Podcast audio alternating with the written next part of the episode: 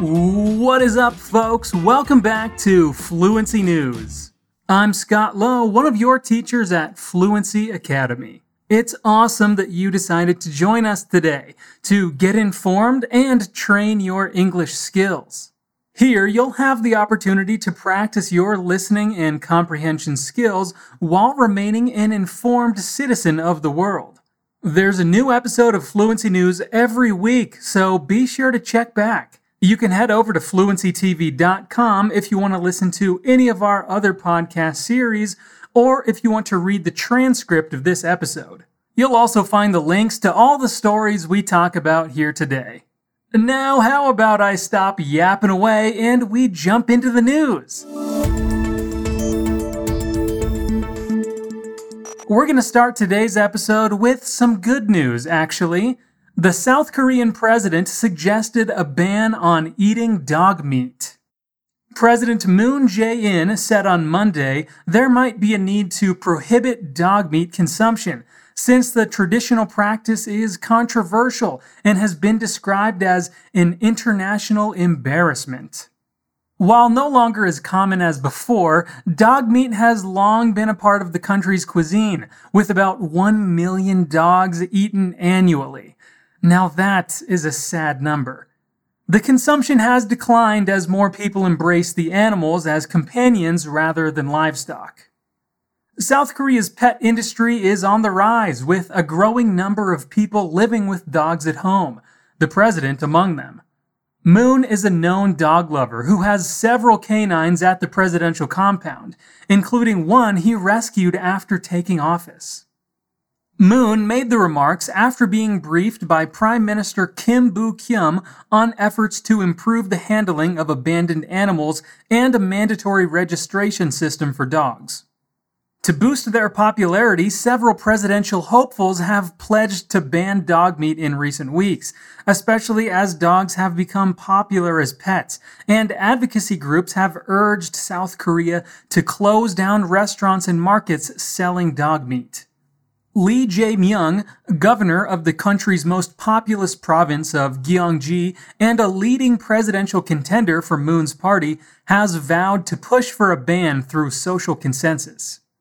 But Yoon Seok-yeol, an opposition frontrunner, he said it was a matter of people's personal choice. A poll commissioned by animal welfare group Aware, released this month, said 78% of respondents believed the production and sale of dog and cat meat should be prohibited, and 49% supported a consumption ban. But another survey by polling firm Realmeter found people were divided on whether the government should ban eating dog meat, though 59% supported legal restrictions on dog slaughter for human consumption. Dog meat sellers have insisted on the right to their occupation, saying their livelihoods are at risk.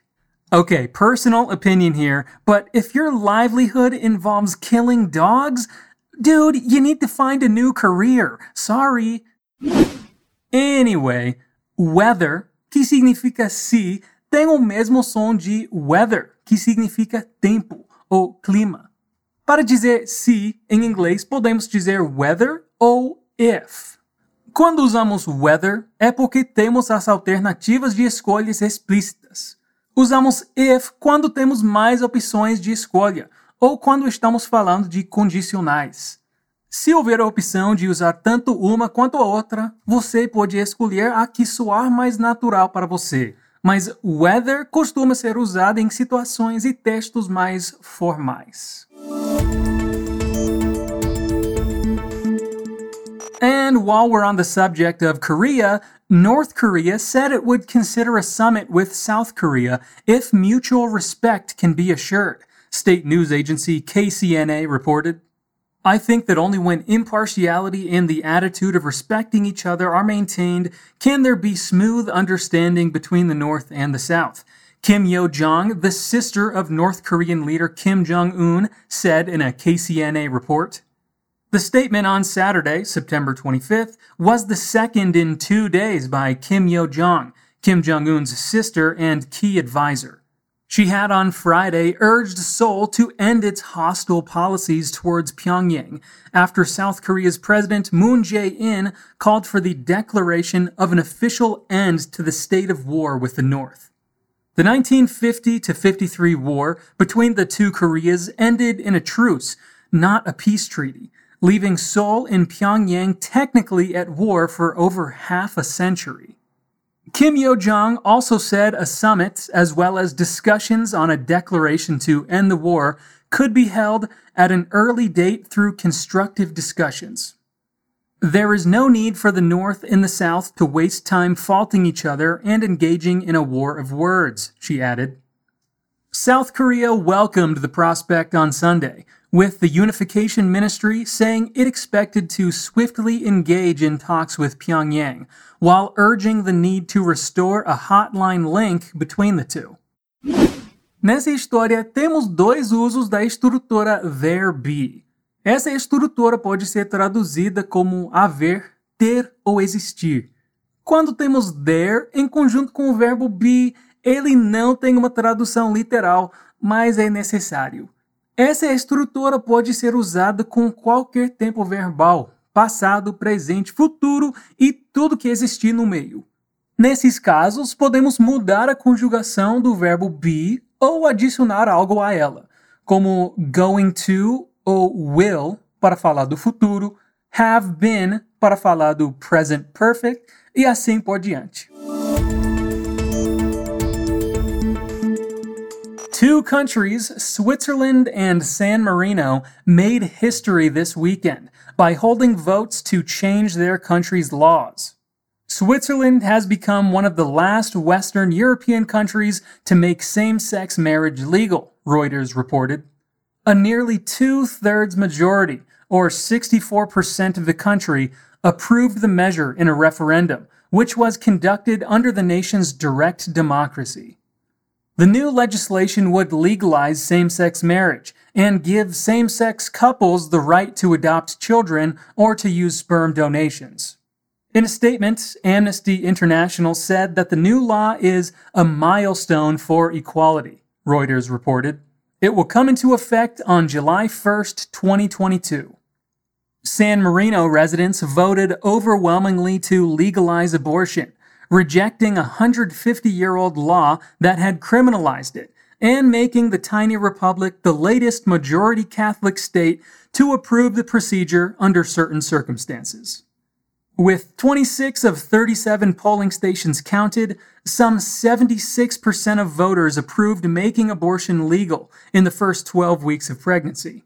It will also be legal beyond then if the woman's life is in danger or if her physical or psychological health are at risk because of fetal anomalies or malformations, according to official returns broadcast on San Marino TV.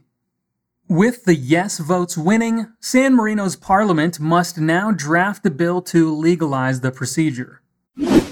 Must é um verbo modal, como would, can e should. Modal verbs são verbos auxiliares, o que significa que sozinhos eles podem não ter sentido e por isso são acompanhados de outros verbos. É possível traduzi-lo para dever, ter que ou precisar. Ele dá a ideia de obrigação e pode ser usado para deduzir algo, dar uma sugestão enfática ou expressar uma obrigação ou necessidade. Ele só é usado no simple present E para formar frases na negativa é só adicionar o not em seguida. And finally, some good news surrounding the COVID 19 pandemic. Pfizer's CEO and chairman Albert Bourla said he believes life will return to normal within a year. Returning to normal life will have caveats, he said.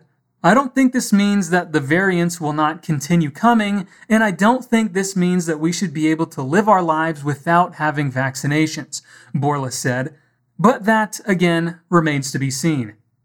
Bourla also suggested it is likely annual coronavirus vaccine shots will be needed.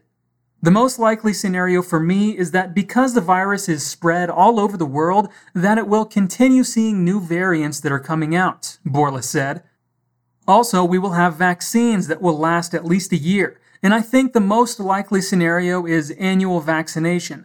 But we don't really know. We need to wait and see the data.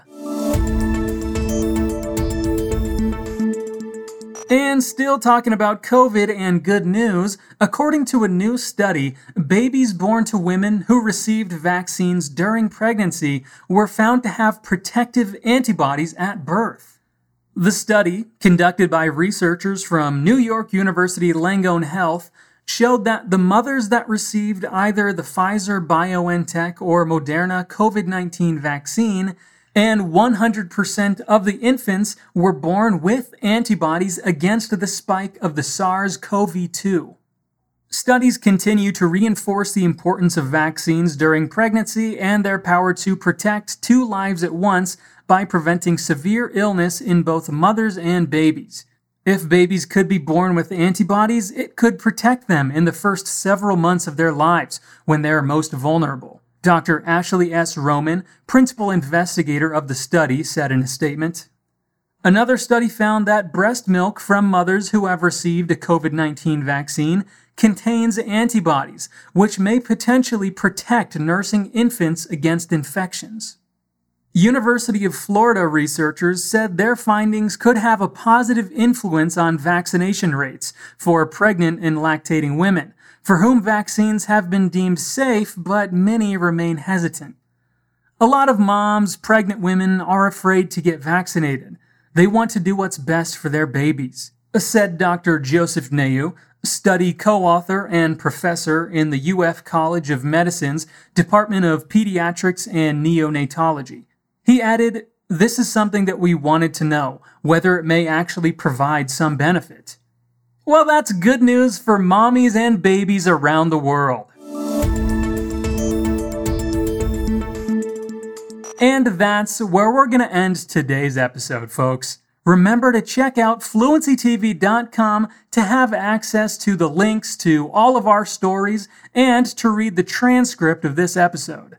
That way, you'll be able to further comprehend what you heard and let your brain make the connections between what you heard and what you read. E se você quer evoluir seu inglês, espanhol, francês, italiano, alemão, japonês ou mandarim aprendendo com os professores da Fluency TV, inscreva-se na nossa lista de espera. Assim, quando a gente abrir uma nova turma, você vai ter uma chance ainda melhor de conseguir uma vaga. É só se inscrever clicando no link na descrição desse episódio. É super rápido e assim você não arrisca perder a próxima turma e ficar meses esperando uma nova chance. There's a new episode of Fluency News every week, and we'll be here waiting for you. Peace out.